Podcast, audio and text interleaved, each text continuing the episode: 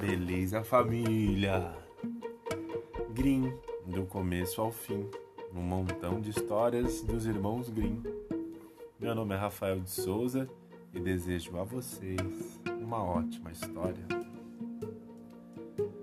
História de hoje: O Rei de Bico Torto. Era uma vez um rei que tinha uma filha muito linda, mas tão orgulhosa que dispensava um pretendente atrás do outro e ainda os ridicularizava. Certa vez, o rei ofereceu uma grande festa. Convidou todos os homens que estavam disponíveis para casar e enfileirou-os de acordo com a sua categoria e posição social.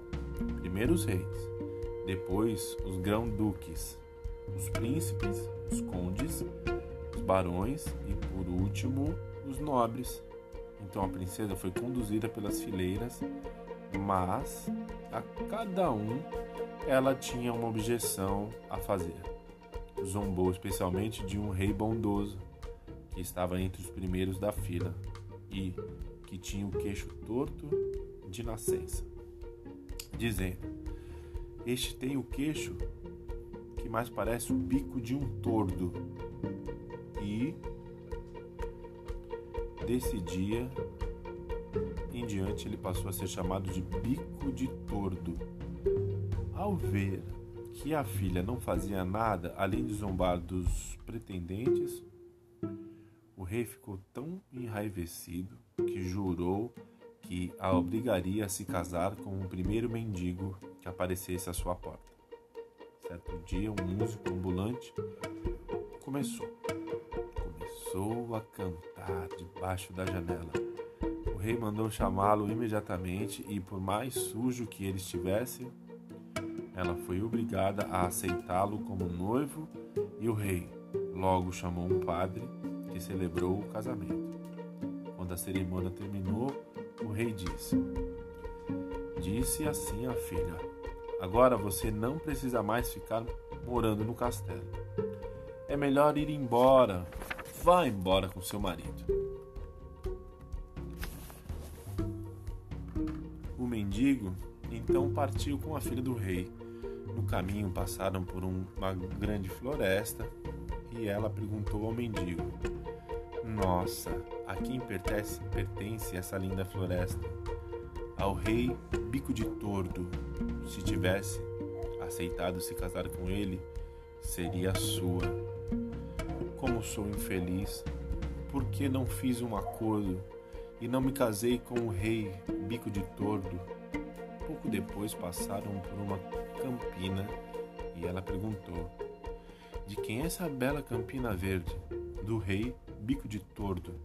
Se tivesse aceitado se casar com ele, seria sua. Ai, como eu sou infeliz. Por que não fiz um acordo e não me casei com o rei bico de tordo? Afinal, passaram por uma, uma cidade e ela perguntou: Mas de quem é esta bela e grande cidade? Do rei bico de tordo. Se tivesse aceitado se casar com ele, seria sua. Como sou infeliz? Por que não fiz um acordo e não me casei com o rei bico de tordo? O músico ambulante começou a ficar muito irritado por ela estar sempre desejando outro marido e nem ligar para ele. Finalmente chegaram a uma pequena casa. Meu Deus, que casinha! De quem será essa casinha minúscula e horrível? O mendigo respondeu: Esta é a nossa casa onde vamos viver e trate de ir logo acendendo fogo e pondo água para cozinhar o meu jantar, que estou muito cansado. Acontece que a filha do rei não entendia nada de cozinha e o marido foi obrigado a ajudá-la para que saísse algo razoável dali. E depois de comer, deitaram-se na cama para dormir mas no dia seguinte ele teve de levantar-se bem cedinho para trabalhar e durante alguns dias não passaram nada bem. Até que o marido finalmente disse: Mulher, não dá mais. Não podemos mais ficar consumindo sem ganhar nada.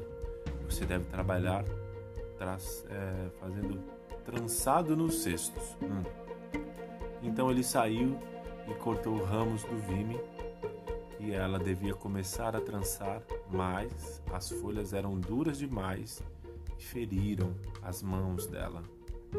Estou vendo que você não sabe fazer isso, disse o homem.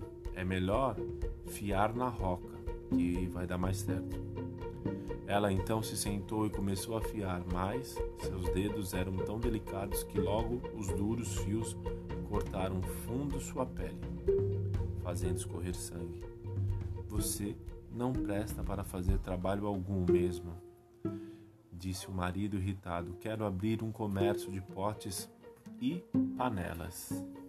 E você vai vender a mercadoria na feira. Da primeira vez, tudo correu bem. As pessoas pagaram com prazer pelos potes da bela mulher. Pagaram o que ela cobrava. Muitos até chegaram a pagar e ainda acabaram nem levando os potes, deixando-os para ela. Quando tudo foi vendido, o marido comprou uma grande quantidade de novas panelas e potes e a despachou para a feira.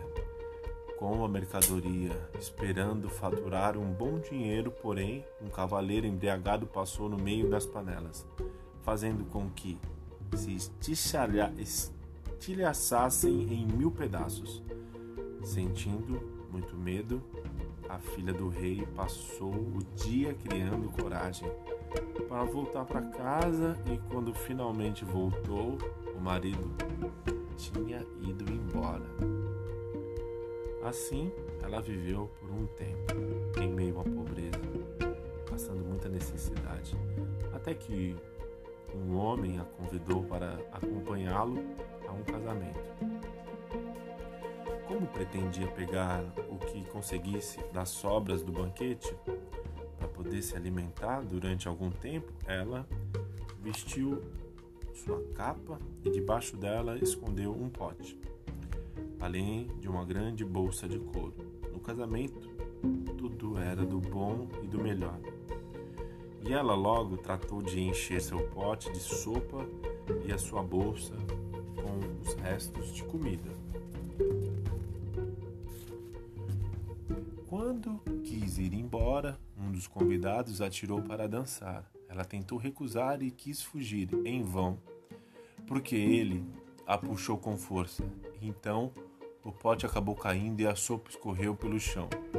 E os restos de comida caíram da bolsa.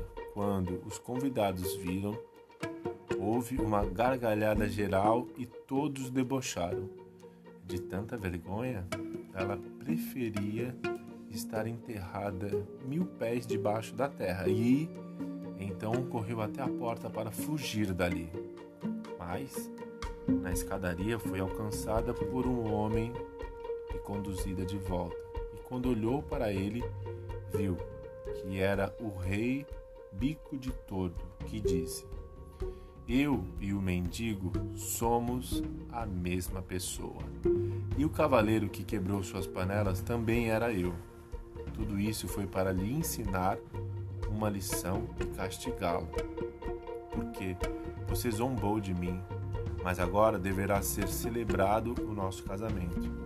Então chegaram o pai dela e toda a sua corte. Ela foi vestida com belos trajes dignos de sua nobreza e realizou-se a festa do seu casamento com o rei Bico de Tordo. E eu só sei que foi assim. Até uma próxima. Ah, ah não, não, não, peraí. Só sei que foi assim. Você acreditou nessa história? Não? Se você não acreditou nessa história, passe 12 moedas de ouro aqui para mim. Fim.